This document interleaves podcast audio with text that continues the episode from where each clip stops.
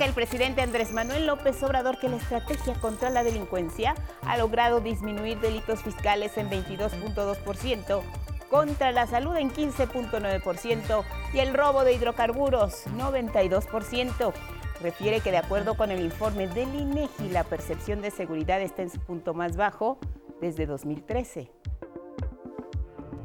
Se derrumba el sueño de miles de venezolanos luego de que fueron deportados por Estados Unidos, quien prometió miles de visas. Ahora viven temporalmente en México con un futuro incierto y sin dinero para regresar a su país.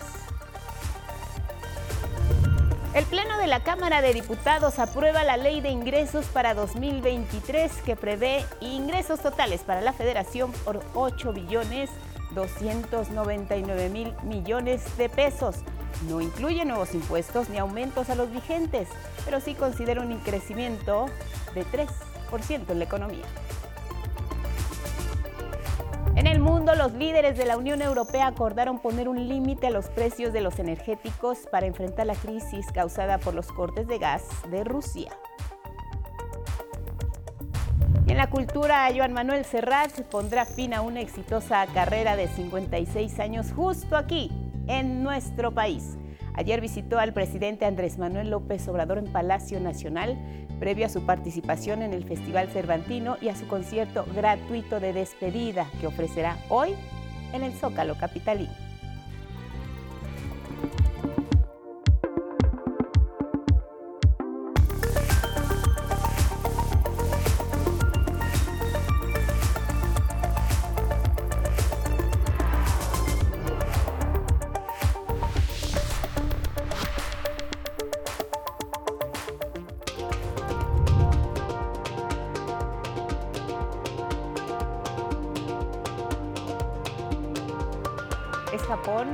Cada mes de octubre, en la pequeña ciudad de Cahuacó, se lleva a cabo el Festival de Carrozas Flotantes.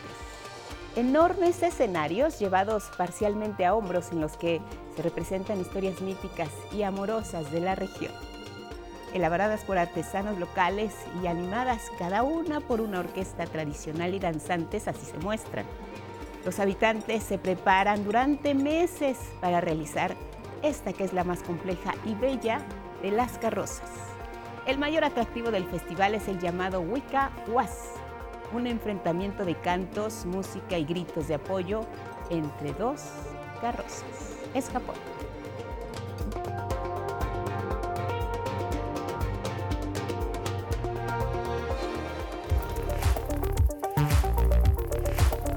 Estas imágenes que son noticia les damos la bienvenida. Gracias por cerrar juntos la semana. Buenos días a quienes nos ven y nos escuchan a través de la señal del 11 y sus distintas plataformas. Como siempre aquí, lo más relevante a través de nuestra pantalla. ¿Cómo estás Magdalena Alejo junto con Lía Badillo y Jimena Raya? Alternan en la interpretación en lengua de señas mexicana y ya lo saben, siempre los acompañamos a donde ustedes vayan. Síganos en nuestras redes sociales, Spotify, Twitter, Instagram y en la página de 11noticias.digital. Feliz viernes, Elvira Angélica Rivera.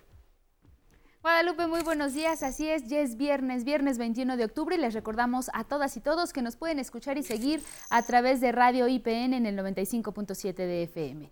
Muy buenos días a quienes nos escuchan y nos ven a través de Jalisco TV del Sistema Jalisciense de Radio y Televisión. También estamos en Radio Universidad Veracruzana 90.5 de FM y para cerrar la semana lo invitamos a que nos comparta su opinión y sus comentarios con el hashtag 11 Noticias. Ha sido una jornada maratónica en la Cámara de Diputados, ya aprobado en lo general y en lo particular la ley de ingresos para el próximo año. ¿Qué es lo que se prevé? Miren, el presidente ha sido muy claro, no habrá más impuestos y así lo aprobaron los legisladores. Lo que se contempla es obtener más de 8 billones 299 billones de pesos. Además de que no habrá nuevos impuestos, tampoco aumentos a los vigentes. Mi compañero Arnold Gutiérrez ha estado muy pendiente de lo que ocurre ahí y vamos a revisar sobre todo las posturas de los partidos políticos, qué es lo que dice la oposición y qué es lo que dicen los partidos que estuvieron a favor de esta aprobación sesión maratónica apenas esta madrugada. Tenemos ley de ingresos para el próximo año. La Cámara de Diputados aprobó la ley de ingresos de la Federación para el ejercicio fiscal 2023. El dictamen se avaló con 271 votos a favor 201 en contra y una abstención. se agregó un artículo transitorio y una adición al artículo 16 del proyecto de decreto. El Pleno de la Cámara de Diputados aprobó en lo general y en lo particular el dictamen con proyecto de decreto que expide la Ley de Ingresos de la Federación para el ejercicio fiscal 2023, que prevé obtener un total de 8 billones 299.647.8 millones de pesos. Aprobado en lo general y en lo particular el proyecto de decreto por el que se expide la Ley de Ingresos de la Federación para el ejercicio fiscal del año 2023. Pasa al Senado de la República para sus efectos constitucionales. Los legisladores fijaron sus posicionamientos respecto al dictamen con proyecto de decreto por el que se expide la Ley de Ingresos de la Federación para el ejercicio fiscal 2023. Los partidos de Morena, PT y Verde Ecologista coincidieron en que se mantiene la estabilidad y solidez de las finanzas públicas, al tiempo que se garantizan los recursos para fortalecer los programas sociales y los grandes proyectos nacionales, sin descuidar el desarrollo, el empleo y el bienestar de la población. Incrementamos los ingresos de todas las familias mexicanas. Hay 35 millones de familias. En 27 hogares de este país se incrementaron los ingresos. Sí, porque a pesar de la crisis que nos generó la pandemia, sacamos adelante el país. Para 2023 se estiman ingresos por 8.3 billones de pesos en números redondos, monto superior en 11% real al aprobado en el 2022. Por ingresos presupuestarios se prevén 7 billones 123 mil 474 millones de pesos, superior en 950 mil 838.9 millones de pesos respecto a lo aprobado el año anterior.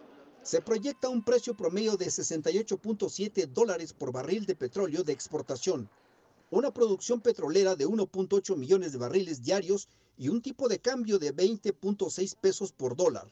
De estos montos, prevén beneficios fiscales para los sectores vulnerables. Destacamos el hecho de que se incluyen diversos beneficios fiscales dirigidos a sectores o grupos de personas en situación de vulnerabilidad que en su condición deben de ser sujetos a la protección y salvaguarda del Estado, como son las, como son las y los extranjeros que se ubican en los supuestos de causas humanitarias, que se consideran víctimas. Morena y sus aliados consideraron que por cuatro años la política tributaria en el país ha sido proteger la economía de los hogares, dar certeza al sector empresarial, al no crear nuevos impuestos ni aumentar los existentes reformar las políticas recaudatorias y combatir la evasión fiscal. Las modificaciones propuestas a la Ley Federal de Derechos dotará al Ejecutivo Federal de las herramientas necesarias para continuar atendiendo la demanda de servicios públicos del pueblo mexicano. Estas herramientas deben ser congruentes al principio de la austeridad republicana por eso no aumentarán los impuestos ni se crearán nuevos impuestos. PRI, PAN, PRD y Movimiento Ciudadano se pronunciaron en contra y reprobaron los datos reflejados en la ley de ingresos. Indicaron que están fuera de la realidad. Hoy con su voto a favor confirman el mandato de Palacio Nacional, que no se le mueva ni una sola coma al dictamen de la ley de ingresos del presidente. Su austeridad es pura demagogia. Y la ley de ingresos dista mucho de la realidad. Los indicadores en los que se basa son irreales e ingenuos.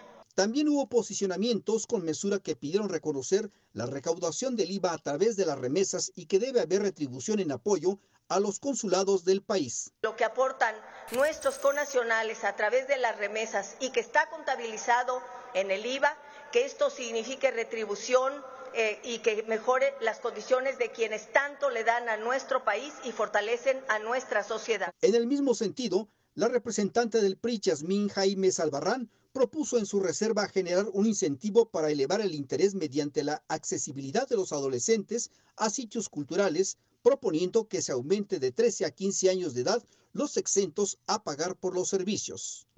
Con imágenes de Eduardo Casanova y Paris Aguilar, 11 Noticias, Arnold Gutiérrez. Y mire, luego del deterioro de la seguridad pública a lo largo de varias administraciones federales, finalmente la situación está cambiando. Esto de acuerdo con el reporte más reciente que se dio a conocer este jueves en la conferencia matutina allá en Palacio Nacional. Mi compañera Araceli Aranday nos cuenta de esto. La población mexicana se siente más segura hoy que hace siete años. El presidente López Obrador celebró que la percepción social sobre inseguridad pública a nivel nacional llegó a su punto más bajo desde 2013. Desde que se está haciendo la encuesta, en este trimestre es el más bajo. Hace nueve años que el INEGI comenzó el registro de percepción sobre seguridad entre la población. Y es percepción, pero ayuda mucho a entender que la gente pues sí está sintiendo que estamos haciendo un esfuerzo para garantizarles la paz y la tranquilidad. Y la verdad, estamos trabajando para eso todos los días, con profesionalismo. Además, el presidente destacó que 8 de cada 10 mexicanos confía en la Marina y el Ejército y 7 confía en la Guardia Nacional. Tengan para que aprendan. Expresó su desacuerdo por el trato de algunas personas hacia sus colaboradores. No, este, considero justo que de manera grosera traten a servidores públicos del Gabinete de Seguridad. No lo considero justo y menos cuando está de por medio solo la politiquería. Durante la presentación del reporte de seguridad, se informó que en la actual administración hubo una disminución a nivel nacional de los delitos del fuero federal. El robo de hidrocarburo disminuyó 92%. Los fiscales bajaron 22.2%. Los delitos contra la salud descendieron 15.9% y los financieros bajaron 13.7%. En el caso de los del fuero común como el secuestro, disminuyeron 72.4%, el robo a vehículo 43.3% y el feminicidio 22.8%, con una ligera alza entre agosto y septiembre pasados. En los últimos cuatro años, el homicidio doloso en general en todo el país registró también un descenso. En el homicidio doloso disminuyó 13.9% y es el septiembre más bajo, el de este 2022, desde hace cinco años. La titular del rubro, Rosa Isela Rodríguez, informó que en lo que va del año, seis estados concentran el 48.9% de los homicidios en la República. Estos son Guanajuato, Baja California, Estado de México, Michoacán, Jalisco y Chihuahua. 11 Noticias, Araceli Aranday. En cuanto a la Ciudad de México, en el segundo trimestre de este año bajó 5.4% el número de negocios que fueron víctimas de al menos un delito. Esto de acuerdo con la encuesta de seguridad realizada por la Cámara Nacional de Comercio, Servicios y Turismo de la capital. La jefa de gobierno Claudia Sheinbaum destacó que estos resultados se dan porque la metrópoli tiene hoy más y mejores policías. El aumento salarial a la policía, la mejora inclusive de la tela de sus uniformes, eh, la coordinación de la propia policía, el liderazgo que ejerce el secretario eh, a toda la policía de la ciudad. Y lo tercero que ha sido fundamental y que es único en la ciudad es que cambiamos la ley para que la policía pueda hacer inteligencia y investigación. En otros asuntos, la reciente ola migratoria entre Venezuela y Estados Unidos ha dejado en la indefinición a miles de migrantes que han encontrado refugio temporal en México. Sin embargo, los albergues ya se encuentran al límite de su capacidad. Mi compañera Gabriela Jiménez nos cuenta más de esto.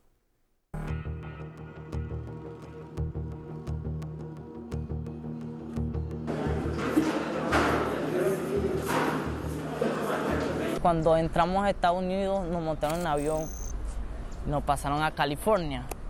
Nosotros pensamos que vimos la gloria, que no, porque ellos no nos dicen nada, no, ustedes lo vamos a pasar y ya están bien, los vamos a soltar para el refugio de la iglesia. Y... En un instante, el sueño americano de José y cientos de venezolanos se derrumbó cuando vieron que todo era un engaño y habían sido abandonados a su suerte en México.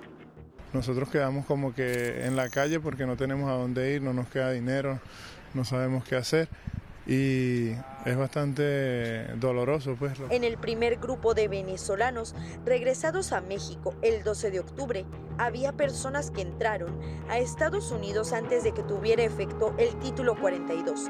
Sin embargo, los retornaron a consecuencia de estas acciones que acrecentaron de forma masiva las devoluciones, los albergues en Tijuana se han saturado. Estamos a capacidad llena. Incluso dentro de esta casa, desde el jueves pasado tenemos 21 personas que todavía eh, no han encontrado albergues, y este asuntos la subsecretaría de asuntos migratorios nos pidió albergar mientras este, los reubicaban para que no quedaran en la calle.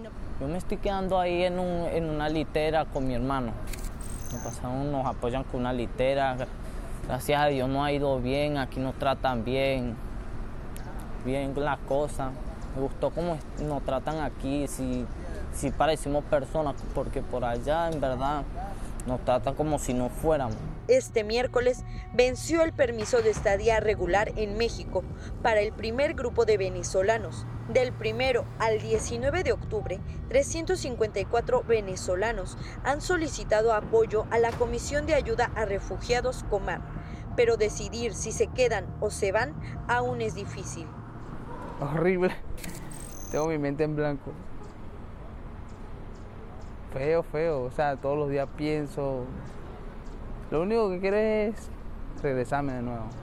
O sea, quizás volver a intentar, regresar. O sea, no quiero estar acá. Pues. Quiero quedarme un rato aquí para pensarlo. Usted sabe, porque para regresarse a Venezuela hay que tener mucha plata y es lejos porque no cuento con los recursos para volver a Venezuela. Regresar legalmente podría costarles al menos mil dólares. Sin embargo, revivir la pesadilla de su primera travesía tampoco es una opción. Se vio de todo, se vio personas ahogadas, personas violadas, niños muriéndose, robo, de todo fue un, es, horrible, animales. Que nos apoyen, que nos apoyen y nos den la mano. Nosotros no venimos a hacer nada malo, nosotros venimos solamente a trabajar honradamente. Con imágenes de Raúl Mejía, Gabriela Jiménez, 11 Noticias.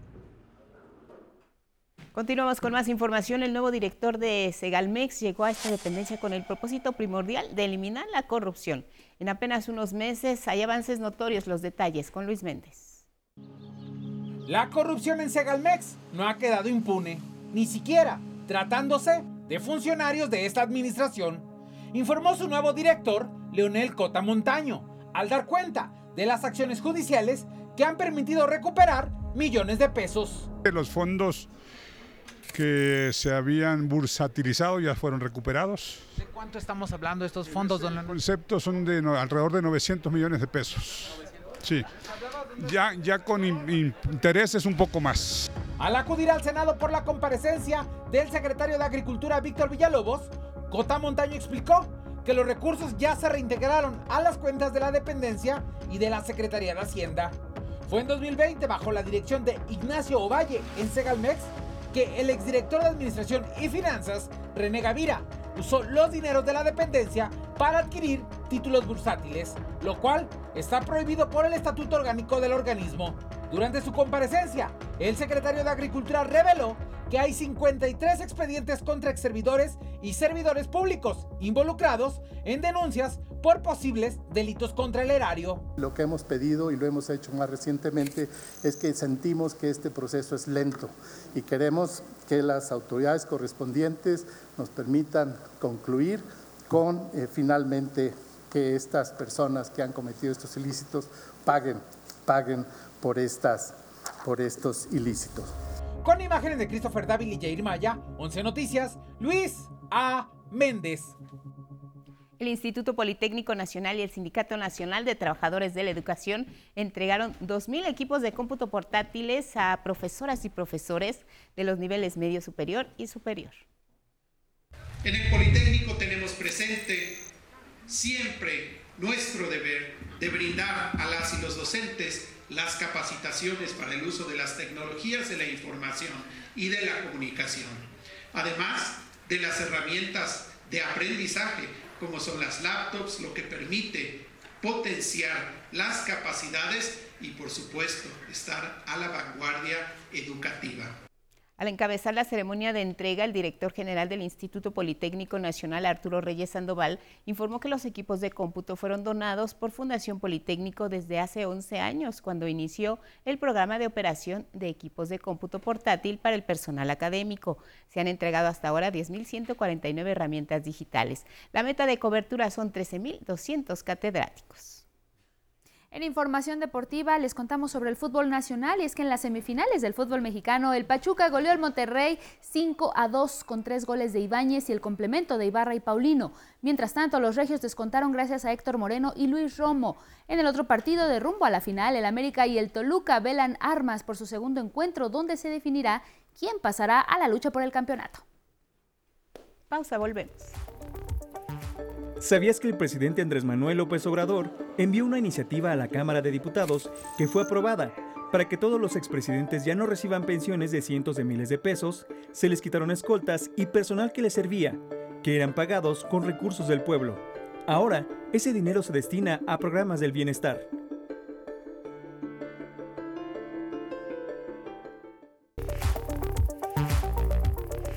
Son las 6.30 en el centro del país. Gracias por continuar en la señal del 11 y si hacen planes para este fin de semana, escuchen a Alex García.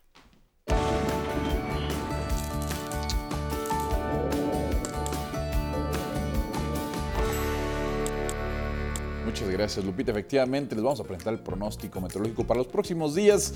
La información más relevante. Importante, sigue la tormenta tropical Roslin y se está desplazando frente a las costas de Colima y Michoacán. Este ciclón tropical va a ocasionar lluvias fuertes, de fuertes e intensas en el occidente de México, además de rachas de viento de hasta 120 kilómetros por hora. Y esto va a producir oleaje de hasta 4 metros de altura en costas de Jalisco, de Colima y de Michoacán. Y por otro lado, tenemos también a la onda tropical número 28 que está generando lluvias fuertes, sobre todo en la región del sureste de nuestro país. Pasamos ahora al pronóstico meteorológico por regiones. Iniciamos en el noroeste del territorio mexicano, donde nuevamente están amaneciendo con temperaturas por debajo de los 0 grados Celsius, heladas en Chihuahua y Durango. Por la tarde se esperan temperaturas que lleguen a los 40 grados Celsius en regiones de Sonora y de Sinaloa. En el norte amanecen con cielo despejado y ambiente frío. Es posible que se estén registrando también heladas en zonas serranas. La masa de aire que originó al Frente Frío número 4 está modificando sus características térmicas y está dando paso a un aumento gradual de las temperaturas en esta región. Cielo medio nublado y ambiente fresco se presenta en el occidente mexicano por la tarde, conforme Roslin se desplace frente a las costas de Colima, va a incrementar la probabilidad de lluvias que serán de fuertes a muy fuertes en esta región pronostican lluvias también intensas en Michoacán, así es que mucha atención y estén atentos a los avisos de protección civil. En el centro de nueva cuenta amanece nublado y fresco en esta región del territorio nacional a la espera de una mayor incidencia de rayos solares en las próximas horas sobre la región. Esta situación va a incrementar las temperaturas llegando hasta los 27 grados Celsius como una temperatura promedio máxima en este, en este sector del país. En el sureste también se pronostican chubascos y lluvias fuertes por la tarde. Continuará el viento norte con rachas de hasta 60 kilómetros por hora, sobre todo eh, en el istmo de Tehuantepec. Mire la información del día de hoy. Durante milenios los agricultores han buscado anticiparse a las condiciones atmosféricas y esto para aprovecharlas y así obtener mejores producciones, la mejor producción posible. Hoy en día existen nuevas y sofisticadas formas de hacerlo y aquí se las cuento. Para alguien que trabaja el campo, conocer cuáles serán las condiciones meteorológicas de las siguientes dos semanas podría ser la diferencia entre tener una buena cosecha o incluso perderla. Hoy, un agricultor puede saber si será una buena temporada de lluvias o no, si habrá sequía o si vendrán heladas gracias a la agrometeorología. Esta es una ciencia que se basa en estar estudiando las características climatológicas, meteorológicas e hidrológicas y la relación que tienen con el desarrollo agrícola, con el fin de poder incrementar el rendimiento de los cultivos. Sus evaluaciones consideran como parámetros prioritarios de alerta a las temperaturas extremas, ya sean muy altas o a las que llegan con las heladas. Elaboran reportes diarios de las lluvias para alertar sobre sequías o posibles inundaciones. Manejamos dos periodos de tiempo, los que son a corto plazo, que podrían ser para hoy en la noche, para mañana, incluso hasta dos semanas y los que son a mediano plazo, que ya abarcarían, digamos, un periodo estacional. Podemos tener pronósticos de temperatura y de precipitación hasta por tres meses en adelante. Los pronósticos estacionales, es decir, los que pueden anticipar las condiciones de una estación del año, se elaboran mediante la interpretación de datos estadísticos, mientras que los pronósticos a corto plazo se hacen con modelos computacionales que interpretan las condiciones atmosféricas en tiempo real. Esta información es pública, se difunde cada semana a través de un video pronóstico en YouTube o también puede consultarse en el portal del Servicio Meteorológico Nacional en el apartado de Reporte Meteorológico para la Agricultura. 11 Noticias. Alejandro García Moreno. Y ahora pasamos al pronóstico muy puntual para algunas ciudades del país. En Los Cabos, Baja California Sur, día nublados este fin de semana, pero baja probabilidad de lluvias. La máxima promedio llegará a los 28 grados Celsius. En general, Escobedo, Nuevo León, también un fin de semana nublado con lluvias para el domingo. La temperatura mínima promedio de 18 grados, máximas que estarán rondando los 30 grados Celsius. Fin de semana nublado también en Puerto Vallarta, Jalisco. Se esperan lluvias sábado y domingo. La máxima promedio rondará los 27 grados Celsius. Vamos ahora a Valle de Bravo en el Estado de México. Días lluviosos en esta entidad del país. La temperatura máxima promedio rondará los 14 grados Celsius. La mínima estará por ahí de Cielo nublado también en Carmen, Campeche. Probabilidad de lluvias el sábado. promedio la temperatura máxima será de 31 grados Celsius. Les recuerdo que puede consultar el estado del tiempo para su localidad en el portal del Servicio Meteorológico Nacional de la Conagua. Busque la opción pronóstico meteorológico por municipios o escríbanos a arroba 11 Noticias TV si desea que mencionemos cómo estará la temperatura en el lugar donde usted vive. Así la información del estado del tiempo.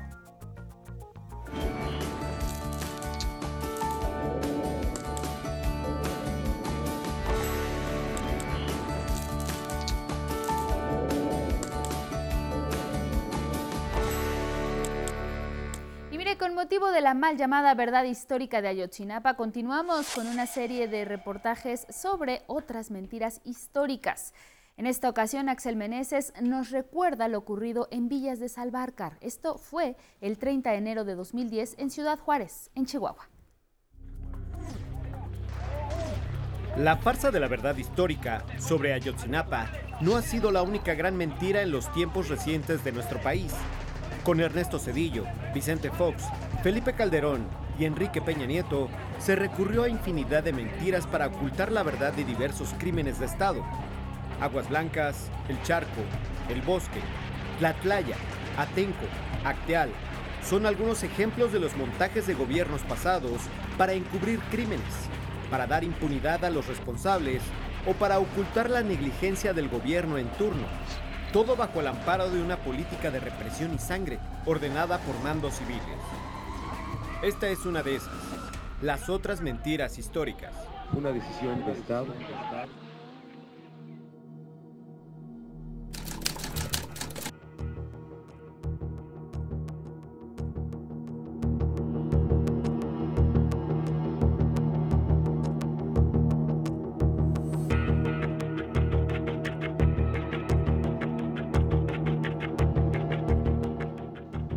Salvarca. 30 de enero de 2010. Las mentiras de Felipe Calderón. Aquella noche un grupo de jóvenes pertenecientes al Colegio de Bachilleres número 9, CBT 128, y la Universidad Autónoma de Ciudad Juárez disfrutaban de una fiesta en una vivienda de las calles de Villa del Portal y Villa del Sausal en Ciudad Juárez, Chihuahua, todos con edades entre los 15 y 20 años.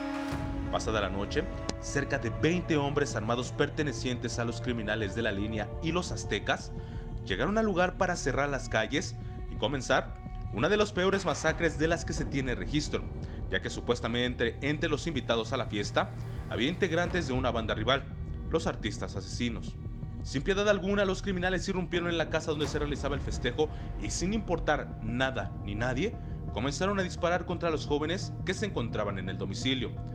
Los cuerpos de los jóvenes destrozados por las balas dentro del inmueble quedaron en la memoria de los padres de familia que llegaron corriendo al lugar después de que los sicarios se retiraron tras haber cumplido con su propósito. El saldo, 15 jóvenes asesinados y más de 10 heridos. Tras los terribles hechos en una gira por Japón, el entonces presidente de la República, Felipe Calderón Hinojosa, se le facilitó el don de la interpretación en una declaración pública dijo que los jóvenes asesinados en Villas de Salvarcar, para él, en ese momento, eran pandilleros. Así, el crimen quedaba justificado bajo la lógica de Calderón de que si los mataron es porque en algo andaban.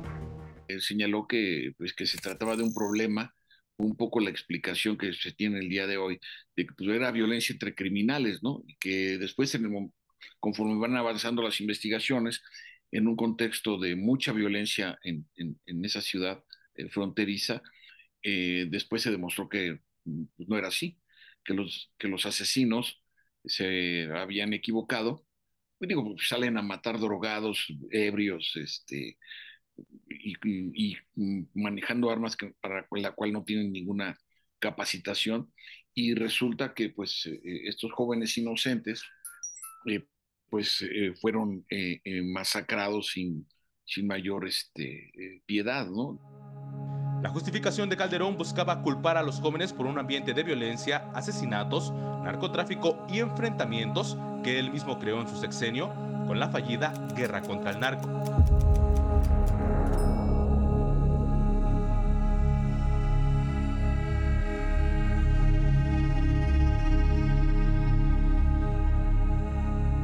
El 11 de febrero de ese año, todavía en el novenario a los muertos, Felipe Calderón visitó Ciudad Juárez. De todo lo que haya podido pasar en esa visita, hay un momento que conmovió a todo el país. Lo conmovió y mandó un mensaje claro de los miles de asesinatos registrados en Ciudad Juárez y en México. Una capa de la sociedad cargaba la mayor parte de los muertos y la impunidad era factor común. Eso le reclamó Luz María Dávila, madre de dos jóvenes asesinados esa noche. Ella que perdió a sus dos únicos hijos en aquella casa de la Cruz, dos estudiantes, uno del CBT 128 y otro de la Universidad Autónoma de Chihuahua, ambos, que para Calderón, eran pandilleros. Discúlpeme, señor presidente. Yo no le puedo decir bienvenido porque para mí no lo es. Nadie lo es. Y yo quiero que se haga justicia, no nomás para mis dos niños, sino para todos los demás niños. ¿sí? Yo no puedo darle la mano, decirle porque para mí no es bienvenido. Aquí Juárez está en luto. No es justo que mis muchachitos estaban en una fiesta. Ahora, quiero que usted diga lo que usted se retracte de lo que quiere. ¿sí? Lo que usted dijo, que eran pandilleros. Mentira. uno de mis hijos estaba en Aguas ¿sí? y el otro estaba en la prepa. No tenía no tenían más que nada tiempo. No, no, no, es que no puede ser, señor presidente. No puede ser que digan que ellos eran pandilleros. No tenían tiempo para andar en la calle, estudiaban y trabajaban. ¿sí? Le apuesto que si usted le hubiera matado a un hijo, usted debajo de las piedras buscaba el asesino, siendo que como yo no tengo los recursos, yo no los puedo buscar. ¿sí? No, no, siempre dicen lo mismo, señor presidente.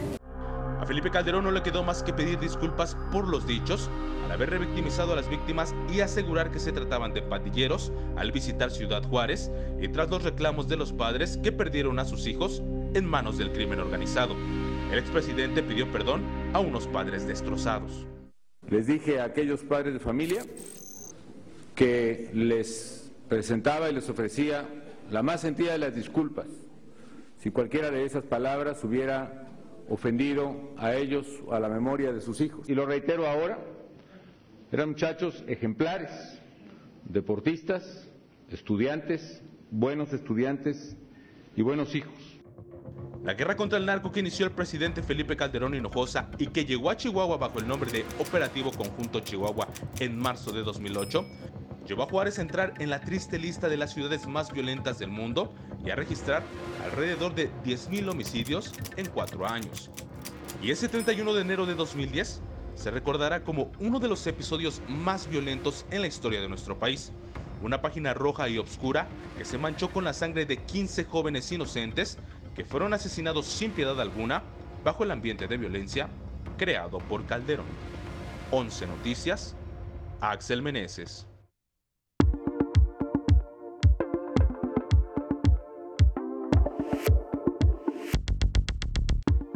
Buenos días, vamos a la información cultural. En el 50 aniversario del Festival Internacional Cervantino se presentará una de las promesas musicales más jóvenes que tiene el país.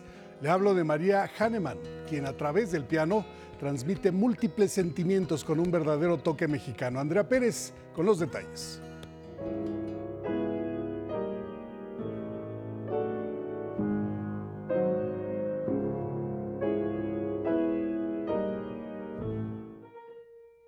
Hahnemann, tocar el piano es su pasión más grande. Es una necesidad tan básica como respirar. Con tan solo 16 años de edad, será una de las representantes principales de México en el Festival Cervantino, que este año llega a sus 50 años. Me dieron la noticia y yo me emocioné mucho porque me acuerdo que de chiquita pues fui varias veces con mis papás y pues yo veía ahí toda la diversión y todos los artistas y todo y luego este ya yo ya no voy a estar como público, sino voy a estar como participante y eso me emociona demasiado. El Cervantino en sí misma, una cita con la cultura y hasta con la historia. De ahí que María Hahnemann ha preparado un recital muy especial. Piezas como los nocturnos de Frédéric Chopin, con un toque mexicano del ingenio de Manuel María Ponce. Y pues es un repertorio muy bonito y me emociona mucho tocar cosas mexicanas, pues porque soy mexicana. María no solo ha pisado los escenarios más importantes, los ha conquistado, como el Carnegie Hall de Nueva York, el Mozarteum en Salzburgo, Austria, y la sala principal del Palacio de Bellas Artes. Pues la verdad es un poco como irreal, este, porque pues yo no me lo esperaba, o sea, no me lo esperaba y no me lo esperaba tan pronto. Eh, entonces, pues yo me diría bueno, le diré a la María chiquita que pues, lo logré, que, que es, es muy padre y se siente muy bonito, pues ya cumplir los sueños que uno tiene desde chico. Eh, pues simplemente pues que lo logramos con mucho esfuerzo, mucho trabajo, mucha dedicación aunque no ha sido fácil, María se sigue preparando para convertirse en un referente internacional de la música clásica. Va por buen camino y está por encabezar la fiesta cultural más grande de América Latina, el Cervantino. Pues yo diría seguir estudiando, seguir haciendo todo esto que me gusta, este, seguir tomando clases, eh, yo espero tener más conciertos, más invitaciones, oportunidades y pues seguir disfrutando todo esto que, pues, que me encanta. María Hahnemann este próximo 22 de octubre en el Templo de la Compañía de Jesús, Oratorio de San Felipe Neri, en Guanajuato, Guanajuato. Andrea Pérez, 11 Noticias. Tras 56 años de carrera y 78 de edad, el músico y compositor Joan Manuel Serrat se despide de los escenarios y el Zócalo capitalino uno de los escenarios precisamente que eligió para decir adiós. Aquí los detalles. La fuerza de En 1969, Joan Manuel Serrat, con 25 años cumplidos, llegó por primera vez a la Ciudad de México. En el pasado estaba su infancia en el barrio de Pueblo Seco y sus estudios de agronomía que nunca ejerció. Había ganado su afición por la guitarra. Solo cantaba en catalán, pionero de la generación de autores que bajo el nombre de Nueva Canción buscaban reivindicar el uso del catalán frente al franquismo. En el Festival Eurovisión quiso cantar una estrofa en catalán. Los organizadores se opusieron, Serrat renunció y lo vetaron en la televisión de España. En su búsqueda de lugares para cantar llegó a América. En 1975 Serrat estaba en México y ante preguntas de periodistas declaró que respaldaba el pronunciamiento del gobierno mexicano en contra de la pena de muerte de cinco vascos. Y desde su país se dio la orden de detenerlo. Se exilió aquí durante casi un año, adquirió una casa móvil y dio conciertos por todo el país. Nací en el Mediterráneo, nací en el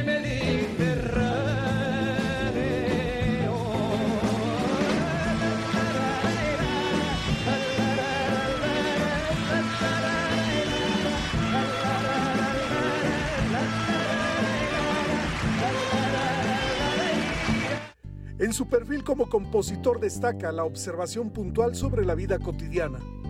A razón de una fiesta, por ejemplo, clama Gloria a Dios en las alturas porque recogieron las basuras de su calle ayer a oscuras. Además de Machado, graba en torno al poeta uruguayo Mario Benedetti y Miguel Hernández. En 2010 refirió por qué lo hacía. Sí, sí, pero yo no trato de ofrecer la palabra de Miguel Hernández. La palabra de Miguel Hernández está allí. Yo lo que trato es de conseguir una buena canción, que es otra cosa. Yo trato de conseguir con aquellos versos una buena canción. En 2010 se presentó en el Auditorio Nacional y en Ciudad Universitaria, como lo había hecho 40 años atrás. Cuando me lo produje, cuando me propusieron volver a, la, a hacer un concierto en la UNAM, me, me sentí transportado 40 años atrás, ¿no? Sí, sí, sí, fue, por, sí, en el 70 fue. Fue un concierto para mí y, y, y, para mucha gente, un concierto memorable en aquel auditorio, en el Justo Sierra.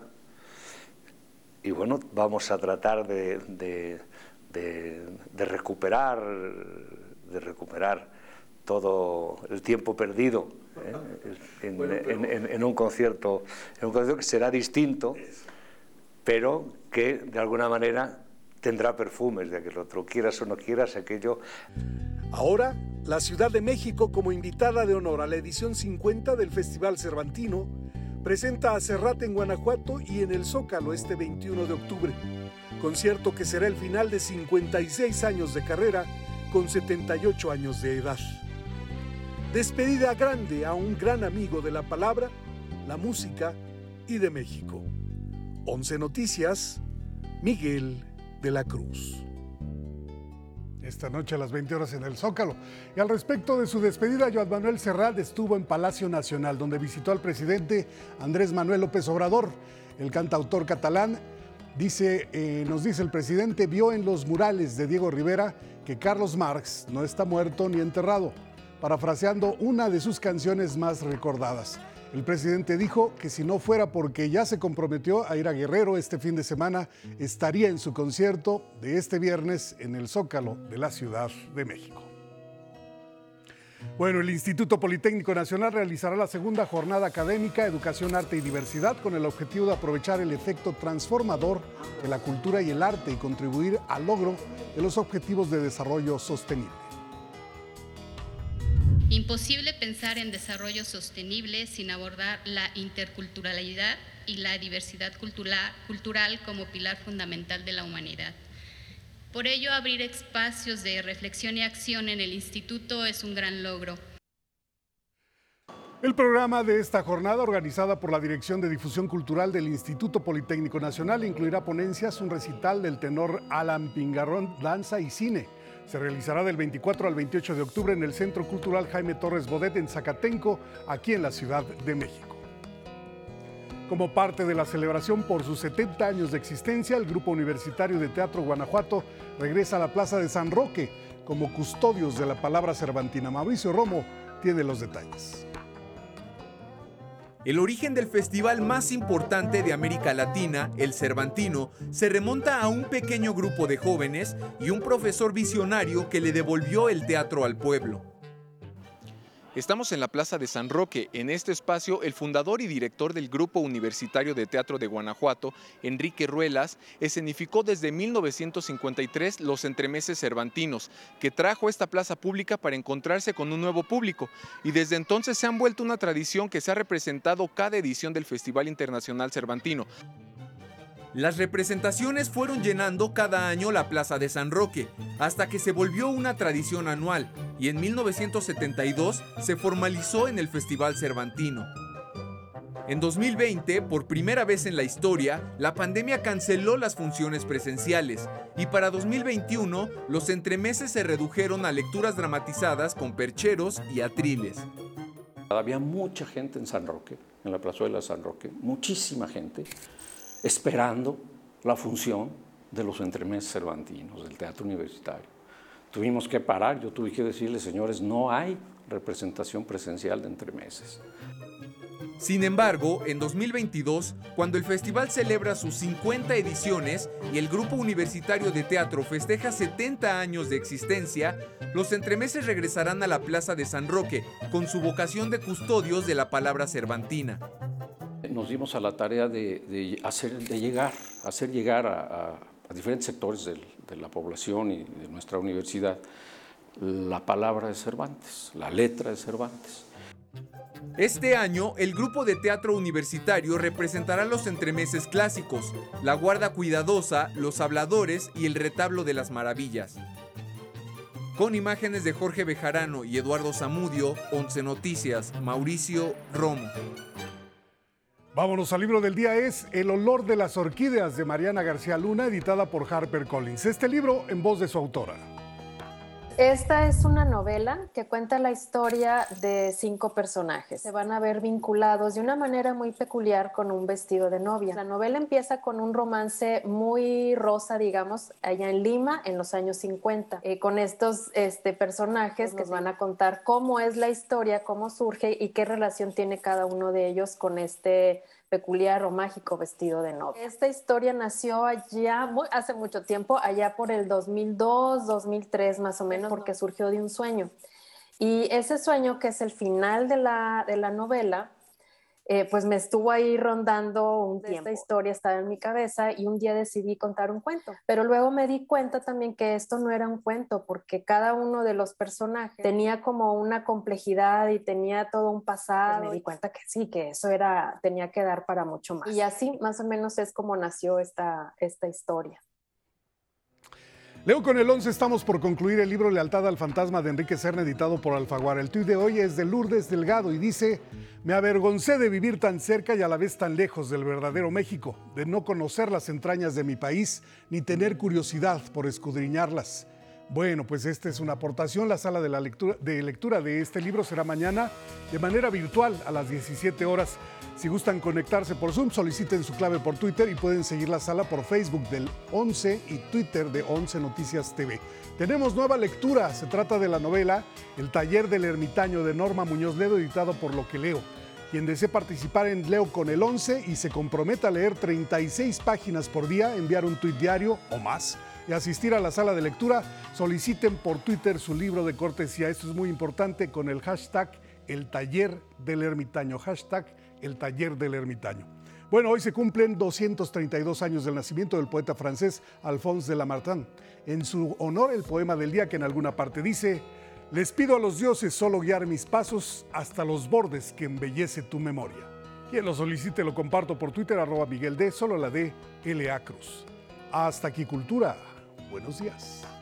Nos vemos en el Zócalo, Miguel, en la noche. En la noche, a las 8. A las 8 vamos a estar ahí porque pues es el adiós de un grande, ¿no? Y la gente aquí en México siempre le abrió los brazos a Joan Manuel Serrat y él va a corresponder con este concierto gratuito en el Zócalo, imagínate. 2013 estuvo en el Zócalo, fíjate. Ya, ya tuvo la experiencia. Sí, sí, ya hubo y yo creo que otras más. Ayer traté de hacer el recuento, me encontré la imagen, decía 2013. Yo creo que hubo otras, pero al, al menos de las más recientes habrá sido esa. Ay, Miguel, ahí nos vemos. Pausa. ¿Sabías que el gobierno de México envió una iniciativa para que ningún servidor público ganara más que el actual presidente de la República, quien ya había reducido su salario a menos de la mitad del anterior mandatario?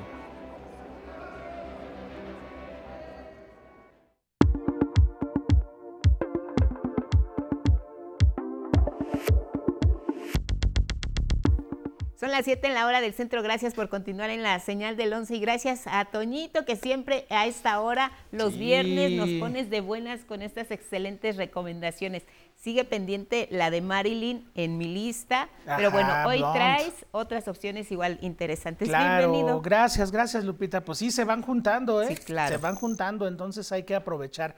Este fin de semana, pues hace mucho frío, va a llover mucho, ya nos dijo Alex que va a llover mucho, entonces les vamos a hacer tres recomendaciones para ver en casa. En este caso son películas para ver en casa. Vamos a empezar con la música de 007 de Matt Whitecross, pues un documental que apareció por ahí en las plataformas y nos da mucho gusto porque, bueno, en primera es un documental conmemorativo de los 60 años del inicio de la saga del agente 007, que bueno, todo el mundo sabemos que dentro de esta mitología varias cosas, Lupita. Por un lado, las chicas Bond, veíamos ahí a Úrsula Andress, que fue la primera de todas, siempre guapísimas y siempre letales también. Luego tenemos al villano, que casi siempre lo interpreta un gran actor como Javier Bardem o muchos de los que han pasado por ahí. Y por otra parte, la música, Lupita, siempre hay una canción por película de James Bond. Entonces, este documental pues nos habla de cómo se hicieron las 25 canciones más el tema principal compuesto por, por Monty Norman, que pues han hablado del el universo de James Bond, desde Paul McCartney, Shirley Bassey, Tom Jones, Duran Duran, Madonna, en fin, toda es una historia de la música contemporánea, también la música del 007. Así que no se pierdan este gran documental de Matt Whitecross, donde si les gusta la música, pues es obligado, obligado verlo este fin de semana. Vámonos con otra película que se filmó durante la pandemia y de hecho le tocó pues sufrir un fracaso muy importante de público cuando se estrenó en los Estados Unidos. Aquí en México nos llegó solamente en plataforma. La película se llama Cyrano de Joe Wright. Y bueno, pues Joe Wright es un director inglés importante, el director de Expiación, Deseo y Pecado, el director de Orgullo y Prejuicio.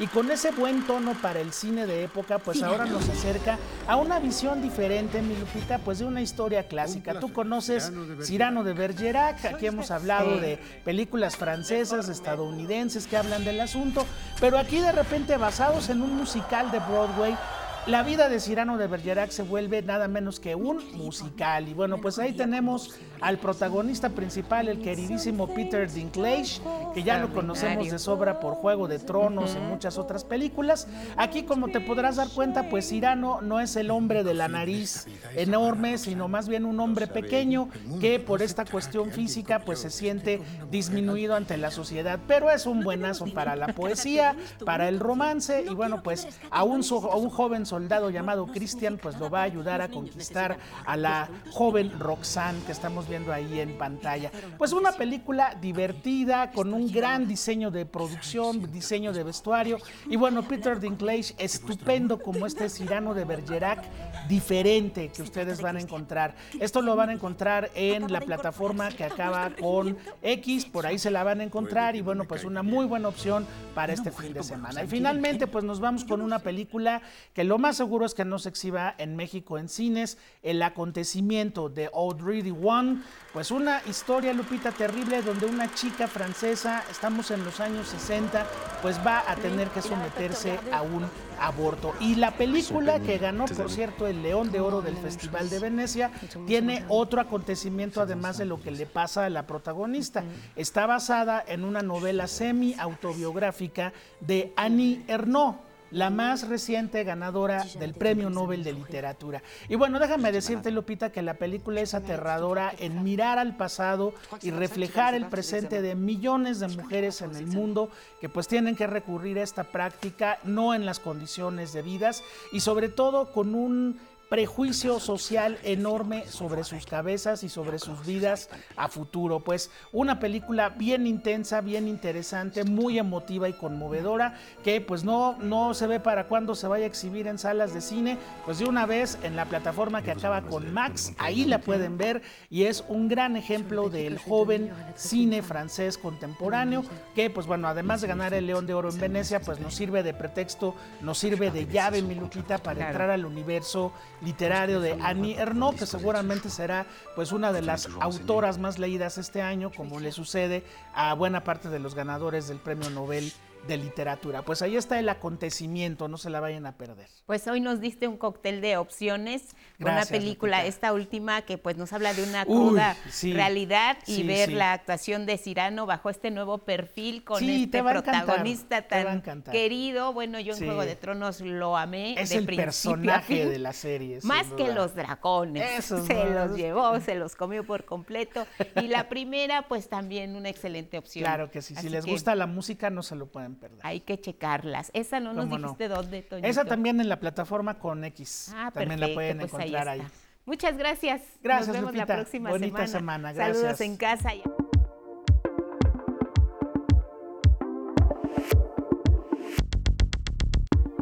Regresamos al estudio con más noticias esta mañana aquí en el 11. Revisamos portales y diarios, la información que necesitan saber este viernes para que estén al día y por supuesto nuestro portal siempre, cada hora actualizando la información minuto a minuto. El portal de 11 Noticias eh, tiene un trabajo especial sobre los estudiantes de la Universidad Autónoma de Querétaro que mantienen paro por violencia de género en sus instalaciones. Demandan fin al acoso, cumplir también con todas las reglas de confianza y también la renuncia de un personal que está ahí, parte de los funcionarios de cuatro, cuatro personas, cuatro elementos en ese lugar.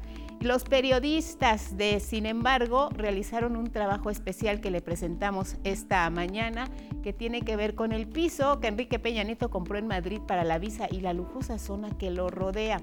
Asegura que el expresidente adquirió un departamento en 2020 para conseguir la llamada visa dorada que solo obtienen los extranjeros que invierten al menos 500 mil euros en activos, pero lo puso en venta unos días después que se supo que la Fiscalía General de la República lo investiga. Continuamos con más información esta mañana aquí en el 11, ya lo saben. Es viernes de en persona, sintonicen nuestra señal todo el día, pero en especial a las 6 de la tarde no se pueden perder la conversación con Rodrigo de la cadena cantante, intérprete, compositor, locutor de radio y televisión y un hombre extraordinario que ha amado la música como nadie, también el bolero. Farolito que alumbras apenas mi calle desierta. ¿Cuántas noches me viste llorando? ¿Quién te hubiera gustado acompañar al piano o al- o en la guitarra? de Lara, las yo con Lara, yo hubiera sido un, Agustín Lara. un intérprete de Lara o, sí. o, o- o si hubiera sido mujer yo me hubiera casado con él. yo- yo, este, no sé lo que me hubiera correspondido hacer. Pues haberlo conocido, haber... eh, eh, era un, un hombre que, por lo que sabemos, era muy mentiroso. Le gustaba mucho crear un mito en- alrededor de su, de su De su figura, figura. de su personaje. Un hombre muy reservado, pero con una gran cultura. Un hombre que cuando hablaba y cuando lo escuchabas dirigirse a, a un público o a, la, o a la radio en su hora Sí. íntima, todo lo que hablaba era- parecía que estabas leyendo un libro de poesía. La manera en que ligaba sus frases, la manera en que estructuraba sus comentarios o las anécdotas que contaba, era en poesía, porque todo su, su discurso estaba lleno de metáforas, estaba lleno de, dulzura. Simplemente conocerlo, estar cerca de él, hubiera sido para mí un, un gran aliciente, ¿no? Quisiera decirte al compás que tú eres mi vida, que no quiero a nadie, que respiro el aire, que respiro el aire, que respiras tú. La música y el romanticismo de Rodrigo de la Cadena hoy a las seis en persona y nos vamos a enlazar hasta Berlín, Alemania con Juliana González, periodista de la Deutsche Welle. Vamos a conversar con Juliana de la coyuntura, las relaciones de Irán y la Unión Europea y sanciones por violencia en las protestas y los supuestos drones de Irán utilizados por Rusia. El tema, Juliana, buenas tardes para ti. Hola Guadalupe y amigos del 11. El Consejo de la Unión Europea formalizó en tiempo récord este jueves su nuevo paquete de sanciones contra Irán de aplicación inmediata, esta vez por su apoyo a Rusia en la guerra de Moscú contra Ucrania, una medida que fue criticada inmediatamente por parte de Moscú que acusó a Occidente de presionar a Irán por el tema de los drones. Los sancionados esta vez son cinco personas y tres organizaciones, algunas de ellas que ya tenían eh, sanciones en el pasado, esta vez involucradas en el envío de drones de fabricación iraní a Rusia y en la capacitación de su manejo desde la península anexionada de Crimea. A todos ellos se les congelan los activos en Europa y la entrada, se les prohíbe la entrada a los países del bloque europeo. En los últimos días, Rusia ha atacado tanto a la capital ucraniana, especialmente edificios de viviendas y otros objetivos civiles, como la infraestructura eléctrica en el país. En ambos casos, en clara contravención del derecho internacional humanitario, esta vez con drones kamikaze del tipo Shahed 136 de fabricación iraní. Estos artefactos son precisos y aunque en números se necesiten mucho más, resultan mucho más económicos que los misiles rusos. Recordemos que además del desgaste de la guerra están las sanciones de Occidente a Rusia por su agresión contra Ucrania, que incluyen la prohibición de exportaciones de tecnología de uso militar, lo que complica por supuesto la fabricación de los misiles, una razón por la que la compra de estos drones iraníes resulta atractiva. Y por el lado de Teherán, una alianza con Moscú le da respaldo internacional a un país que vive aislado por las sanciones impuestas tanto por el Consejo de Seguridad de Naciones Unidas, conocida como la Resolución 2231, a la que se suman las de Estados Unidos por romper con el acuerdo para no construir armas nucleares y las múltiples eh, sanciones de Europa, las más recientes, aunque de menor alcance, contra miembros de la Policía de la Moral y otras organizaciones por su participación en las represiones violentas eh, contra los manifestantes tras la muerte de Gina Maasa Amini en custodia policial. Muy bien, Juliana, pues te agradecemos la información y seguimos pendientes. Fuerte abrazo y buen fin de semana. Y con esta información me despido de ti, Guadalupe, y todos ustedes desde los estudios de DW en Berlín. Gracias. Tenemos más. Elvira Angélica Rivera. Y mire, el jefe de la Unidad para América del Norte de Relaciones Exteriores, Roberto Velasco, dio a conocer que el próximo 28 de octubre el presidente Andrés Manuel López Obrador se reunirá en Hermosillo, Sonora, con el enviado especial para el clima de Estados Unidos, John Kerry. Para platicar eh, sobre lo que se ha venido avanzando y trabajando en materia de energía y cambio climático y obviamente lo más importante para nosotros, pues el, cómo eso se conecta con el plan Sonora, es lo que está impulsando el presidente en este momento. Velasco sostuvo un encuentro con el presidente López Obrador, al que también asistió el gobernador de Sonora, Alfonso Durazo, para revisar los pormenores de esta reunión de la próxima semana. También detalló que se ha estado trabajando con el equipo de John Kerry desde hace varios meses en el proyecto del Plan Sonora. Hay un plan muy ambicioso de atracción de inversiones a Sonora. Eh, es un plan además que incorpora eh, energías limpias. Eh, entonces, pues eso es lo que se va a estar comentando ahí con, con John Kerry. Yo creo que va a ser una reunión muy productiva. El presidente López Obrador aseguró que de cara a la sucesión presidencial que está garantizada la transformación, dijo, en todo el país. Y estoy muy contento porque hay relevo a la vista. Eso, eh, pues es una garantía de que vamos a seguir eh, adelante eh, transformando al país. estoy seguro que voy a entregar la estafeta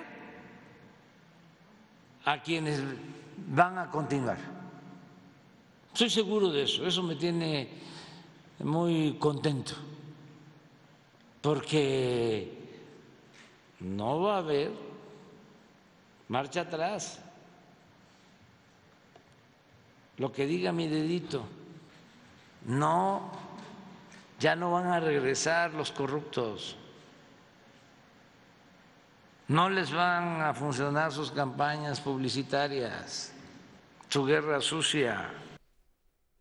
Aún faltan 22 meses para hacer muchas cosas, dijo el presidente. Después me retiro. En el Senado y como parte de su comparecencia, el secretario de Agricultura, Víctor Villalobos, afirmó que entre 2018 y 2021, 1.4 millones de mexicanos y mexicanas superaron la subalimentación, y esto gracias a los programas de apoyo al campo en zonas vulnerables. Detalló que como parte de esto se dio mayor impulso a mujeres campesinas para la producción de granos como maíz, frijol y arroz. Cabe resaltar que el 34% de los beneficiarios son mujeres productoras, además de tener presencia en 1.033 municipios con población indígena. Víctor Villalobos destacó las acciones para contener la inflación en la canasta básica y de una canasta especial que se distribuye en zonas rurales. Ha sido posible disponer de una canasta básica alimentaria Segalmex la cual se distribuye a través de más de 24 mil tiendas en las zonas rurales y urbanas de alta y muy alta marginación. Y este domingo 23 de octubre, una de las principales avenidas de la Ciudad de México se va a vestir de rosa porque la Fundación IMSS está convocando a todas las familias a que participen en la primera carrera para concientizar sobre la prevención del cáncer de mama. La idea es hacer esta carrera inclusiva, eh, estamos abiertos a todo el público y lo que buscamos es generar esta conciencia en todo, en todo el público, en toda la sociedad, para cambiar nuestros hábitos de alimentación, de hacer deporte y sobre todo un día, un día familiar también para que vengan, para que nos acompañen con su familia. Bajo el lema Mi lucha es rosa, contará con dos recorridos, uno de 5 y otro de 10 kilómetros. Ambos parten en punto de las 7 de la mañana en la avenida Reforma, justo frente al edificio central del IMSS. Si están interesados, pueden inscribirse en el sitio web www.meta.mx o en la página www.fundacionims.org.mx.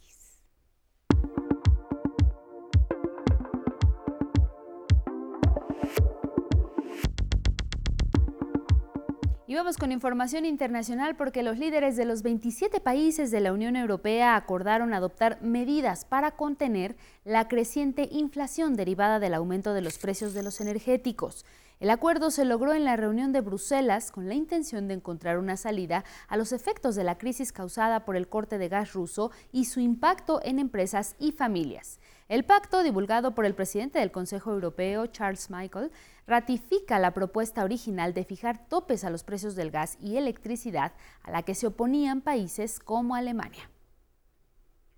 Y nos vamos a Reino Unido porque, como le dimos a conocer ayer en este espacio, la renuncia de la primera ministra Liz Truss ha dado la vuelta al mundo. Deja atrás una severa inestabilidad en los mercados y una inflación que supera los 10 puntos. Anabel Ramírez nos informa.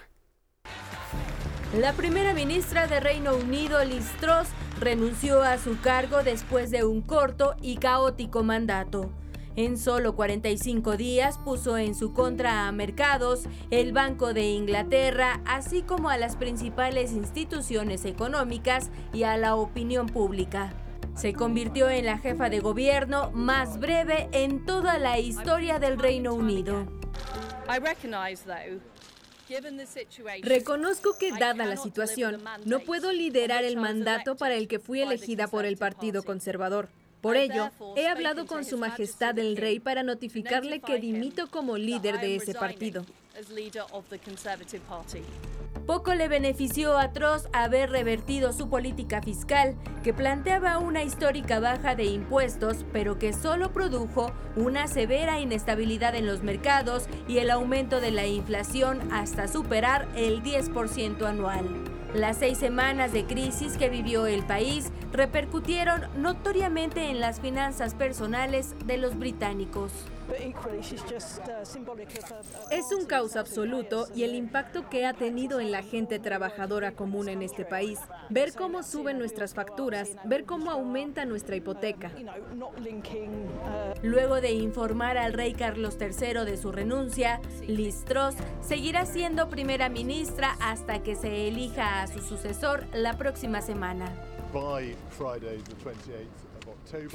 La elección concluirá el viernes 28 de octubre. El proceso de la contienda comenzará ahora. Las postulaciones ya están abiertas y se cerrarán a las 2 de la mañana del lunes. Entre los posibles candidatos a sucederla están el exministro de Economía Rishi Sunak, la exministra de Defensa Penny Mordaunt y sorpresivamente el ex primer ministro Boris Johnson, quien según su entorno plantea regresar. 11 Noticias, Anabel Ramírez.